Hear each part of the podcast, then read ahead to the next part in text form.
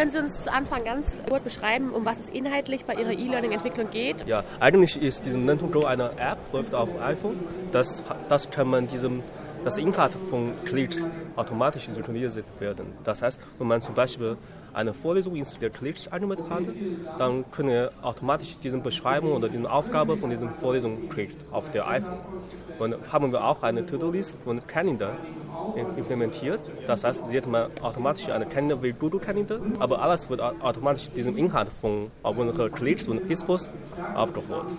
Und man sieht man auch eine To-Do-List. Das heißt, wenn zum Beispiel ein Lehrer, ein Professor heute für irgendwelche Vorlesungen eine Hausaufgabe gegeben hat, dann sieht man auch diese Frage auf deinem iPhone.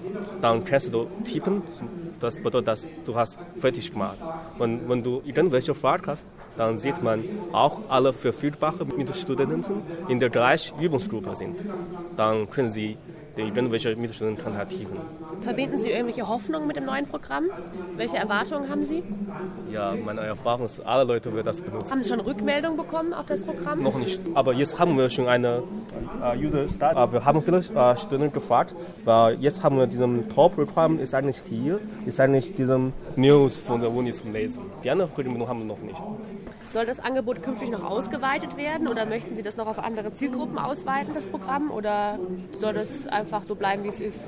Einfach bleiben, glaube ich. Möchten Sie noch kurz was zu dem E-Learning Day allgemein sagen?